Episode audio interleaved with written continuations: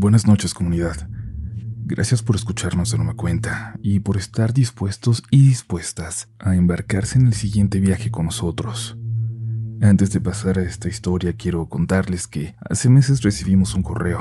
Este tenía lo que parecía ser solo el inicio de una historia que nos parecía tan buena, tan enigmática y con tantas posibilidades que evidentemente nos llevó a indagar más.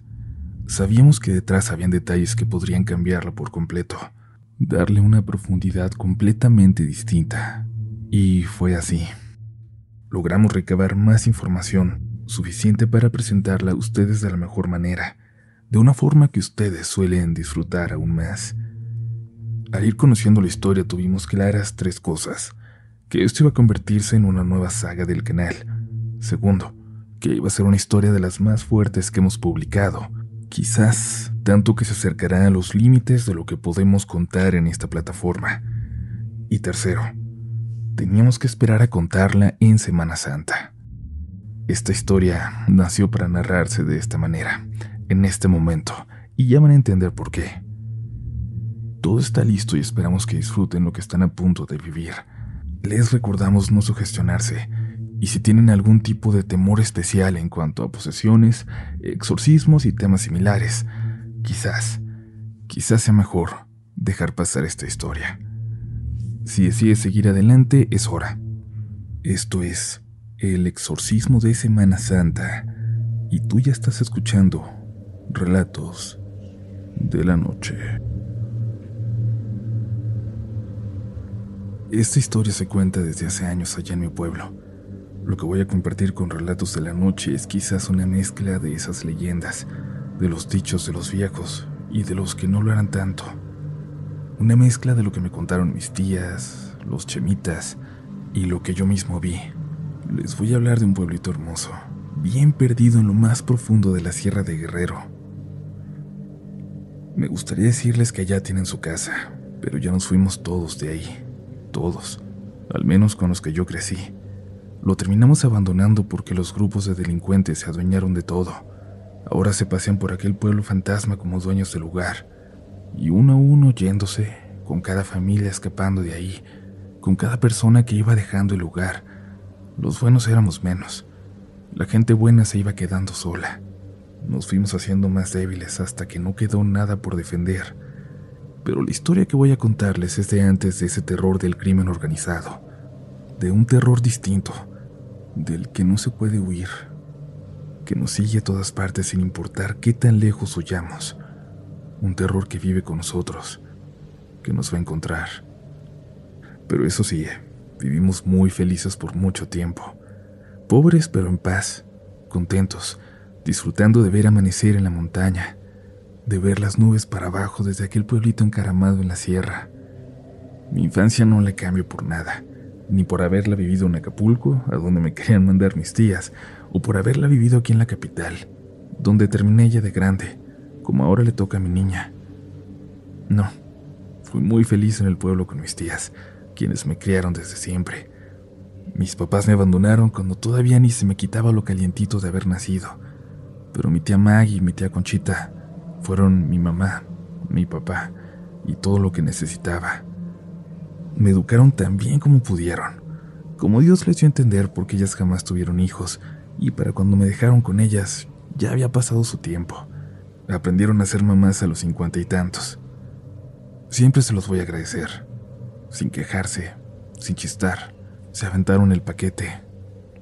Eran de esas señoras religiosas que cada domingo estaban en misa, y a mí, aunque nunca me gustó nada de eso, me llevaban con ellas. Como premio por acudir al catecismo, a la misa, por portarme bien y poner atención, luego caminábamos por el pequeño kiosco en el parquecito del centro del pueblo. Me compraban un helado, una manzana acaramelada o con chile, cuando iba bien la cosa y me había portado bien toda la semana, me compraban hasta un muñequito de luchador, de esos de tres pesos, que están todos en la misma posición y con el molde de la máscara del santo, pintado de formas diferentes para hacerlos parecer otro luchador. Y ahí en el kiosco y en la iglesia de enfrente habitarían los protagonistas de esta historia. Abdallah, el loco y el padre Ismael. Pero no puedo pasar a ellos todavía. Hace falta empezar mucho antes de que el pobre Ismael llegara al pueblo, mucho antes de que Abdalá perdiera cualquier asomo de cordura y se fuera a vivir al kiosco, en una banca. Esto va mucho antes y comienza con la mamá de Wendy, mi mejor amiga. Cuando yo conocí a Wendy, su mamá ya no estaba ahí. Tenía años sin ella. Wendy ni siquiera la recordaba. Por eso creo éramos tan amigos, aunque fuera rara una amistad tan cercana entre un niño y una niña a esa edad. Pero éramos los únicos niños en el pueblo sin mamá.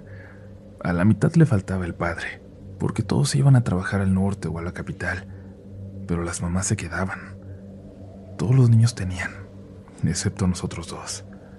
Siempre nos sentimos raros, extraños, diferentes, y en esa diferencia, ella y yo éramos aliados.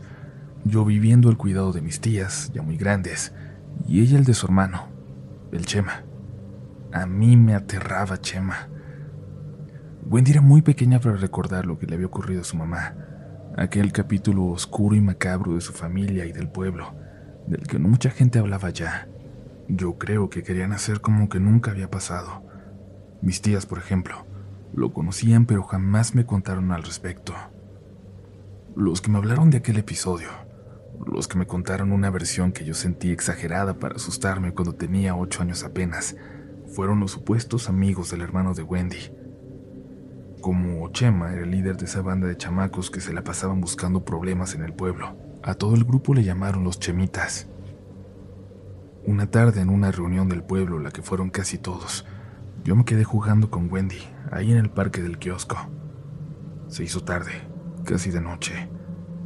Debajo del kiosco, en la oscuridad, alcanzábamos a ver a Abdalá, agazapado como un animal, mirándonos desde ahí adentro. El árabe no nos daba miedo. Sabíamos que era inofensivo. Nadie sabía a ciencia cierta cómo había llegado hasta aquel pueblo alejado de todo, viniendo de un país tan lejano. Alguien que no hablaba español, que no se podía comunicar con nadie, que terminó viviendo en la calle de la caridad de la gente, pero no le hacía daño a nadie. Lo único que hacía era hablar solo todo el tiempo, contestarse en otra voz. Algún trastorno tenía. Era una de esas personas que habla sola y que se contesta, pero con muchas voces, y todas muy diferentes una de otra. Hasta voces de mujer le salían, todas hablando en árabe. La gente le veía divertida cuando esto pasaba, y a veces parecía que él se enorgullecía de brindar este espectáculo. Era un personaje querido del pueblo, al que todos conocían, y entre todos le daban de comer. Aquella noche Chema decidió llevarse temprano a Wendy a su casa. Una vecina les había regalado algo de comer. Les había dado unos botecitos llenos de pozole y tenían que aprovechar la oportunidad. Ellos vivían de las pocas cosas que sabía cocinar el Chema, así que se moría de ganas de llegar a calentar ese manjar. Apuraron el paso para llegar a cenar a tiempo. Su casa estaba lejos. Había que salir del pueblo y luego tomar unos cientos de metros de un camino totalmente oscuro que subía hasta la colina donde estaba su casita. Yo me quedé con el resto de los chemitas esa vez. No los conocía bien, no les hablaba y, si les soy honesto, me caían bastante mal pero supongo que aquella noche el clima era perfecto para asustar a un niño, así que no desaprovecharon esa oportunidad. Y yo, yo me sentía bien de que la gente que pasaba nos veía como con miedo. Me sentí por un momento miembro de aquella pandilla que todo el pueblo temía. Chamaco, ven para acá. ¿Tú sabes qué le pasó a la mamá del Chema y de la Wendy? Me preguntaron. ¿Sabes por qué se murió? Les respondí que no, y uno de ellos me dijo que me iban a contar si no me daba miedo, y si prometía nunca decirle a Chema que ellos andaban divulgando eso. Les dije que no me daba miedo. Prometí que no le iba a decir que ellos me lo habían contado. ¿Crees en el diablo? Me preguntaron. Respondí que sí. ¿Crees en esos cuentos de que se le mete a la gente? Sí, también. Uf, entonces esta historia te va a gustar. Siempre fue bien rara la señora. Nosotros la conocimos bien, le hablábamos mucho, era como otra mamá para nosotros, dijo uno de ellos. Conocemos al Chema desde que estábamos de tu edad, pero una noche ¡Pum! Todo cambió. Dice el Chema que vieron una luz blanca que se metía por la ventana, que los cegaba a todos. La Wendy no tenía ni dos años. Apenas caminaba y no sabía hablar. Por eso no se acuerda. Ella habló hasta los cuatro. El Chema tenía 14 en ese entonces y se despertó todo asustado. Su mamá le dijo que se tapara, que cuidara a su hermanita, que ella saldría a revisar. Y salió a ver que andaba luzando allá afuera. Cuando cerró la puerta, se apagó de pronto aquella luz. Chema dejó de escuchar a su mamá. Se asomó, salió a buscarla, pero no la encontró por ningún lado. Fue como si se hubiera desvanecido en el aire. Se regresó a su casa y ella esperó a su mamá toda la noche. Le dio de comer a su hermana que se despertó llorando, pero su mamá no regresó. Y entonces se fue para siempre. Pregunté.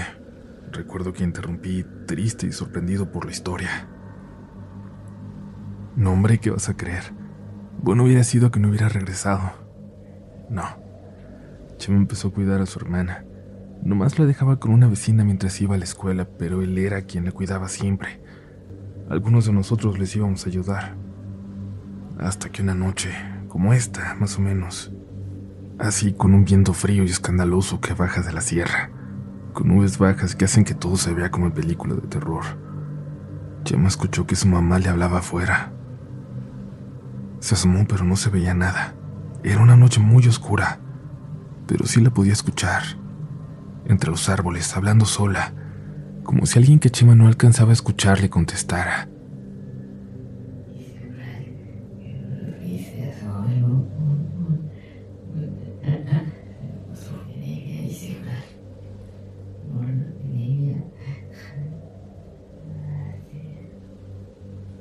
Amá, ¿anda usted ahí?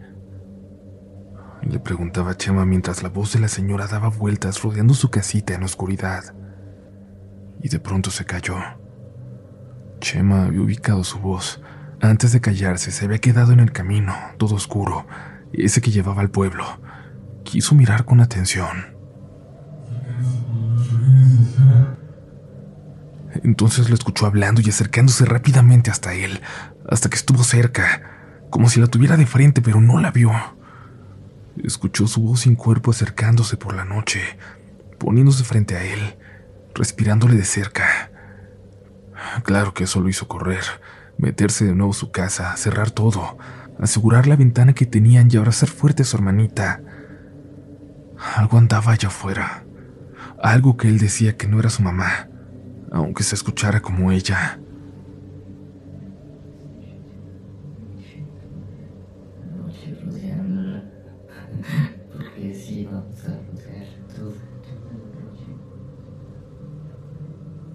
Y la escuchó toda la noche, rodeando la casita, arañándola, llamándolo a él, llamando a Wendy. Les decía que se salieran, que se fueran con ella, pero nunca lo convenció. Por más que el pobre Chema se moría de tristeza, no salió. ¿Estás seguro de que quiere saber más? Me preguntó aquel tipo en esta parte de la historia.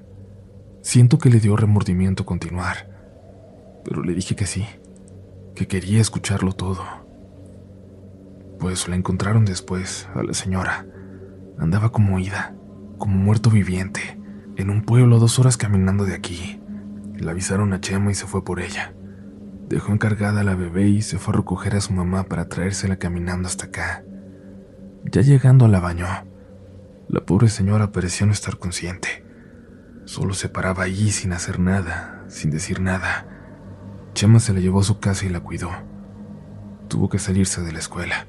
Ahora tenía a una hermana y a una madre que cuidar. La señora estaba, ¿cómo le dicen? Como en estado vegetativo. No se levantaba, no hablaba, no hacía nada hasta que una madrugada Chema se despertó de pronto. Su mamá estaba parada junto a la camita de la niña, viendo a Wendy. Hacía mucho que la señora no se levantaba y Chema sospechó. Aquello ya no era su mamá. No del todo. Antes de que pudiera decirle algo, la señora tomó a Wendy de la cuna y salió corriendo de la casa. Se subió a toda velocidad por el cerro. Chema corrió con todas sus fuerzas y nunca lo dejaron atrás. Se tardó casi medio kilómetro en alcanzarla, hasta llegar al barranco del tigre, pero por fin lo logró, totalmente agotado. Dice que la bebé estaba en el piso, a los pies de la señora, de su mamá, que ésta estaba sentada con las piernas cruzadas hacia adentro, con los brazos extendidos, el izquierdo hacia abajo y el derecho hacia arriba, y las dos manos con sus dedos índice y cordial extendidos. Si sabes cómo. Así. Mira. Cuando me dijeron esto, otro de los chemitas sacó un recorte, una hoja, un pedazo de revista con la imagen de Baomet, como si la tuviera preparada para contar aquella historia, esa con la que representan al diablo, con cabeza de chivo, con los brazos extendidos en esa posición. Así estaba la señora cuando la encontró, y el pobre nomás agarró a su hermanita y se largó. Aquel cuerpo era el de su mamá, pero por dentro ya era otra cosa. Ya no lo dejó en paz. Todas las noches iba y le daba vueltas a la casa. La rodeaba arañando las paredes. Les quería abrir la puerta. Chema sabía que no era su mamá porque la ventana tenía un truco para abrirla que solo ellos dos conocían. Así cerraban cuando se iban. Dejaban la ventana que sabían abrir por fuera. Y eso que andaba afuera nunca lo hizo. Por eso sabía que no era ella. Chema no quería pedir ayuda, porque sabía que nadie le iba a creer. No nos dijo ni a nosotros. Se aguantó. Aguantó cada noche en que lo visitaba de nuevo su mamá.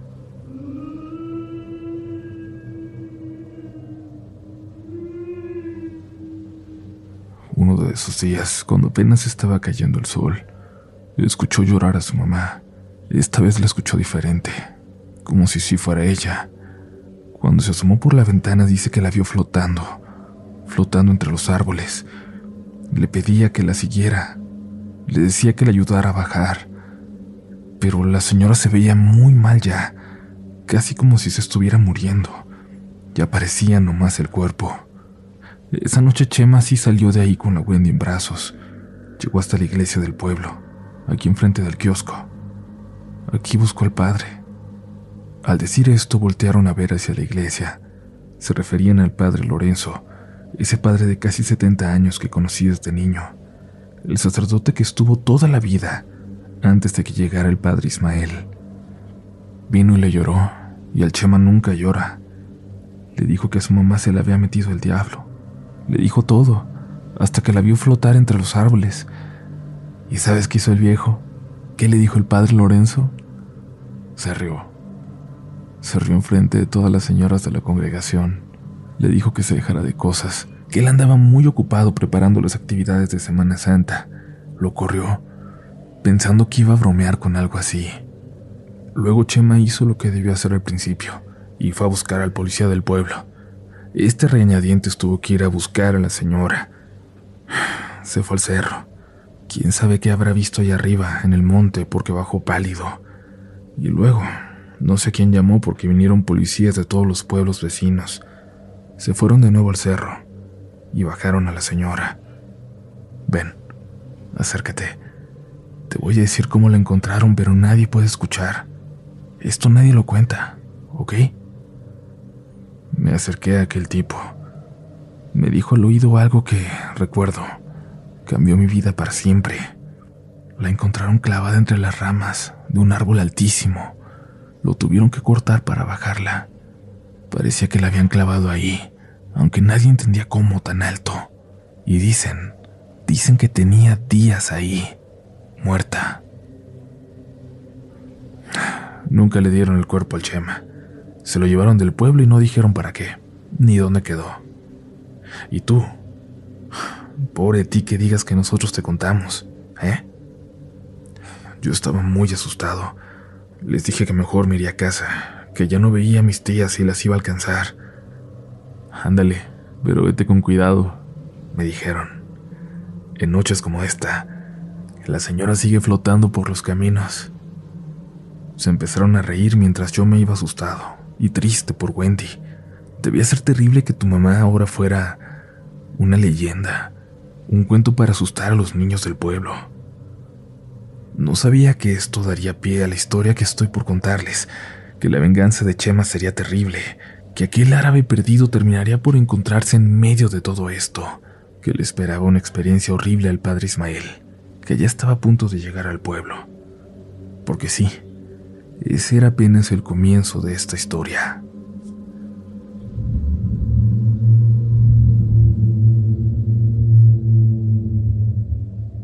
Escucha la continuación de esta historia en el siguiente episodio de Relatos de la Noche.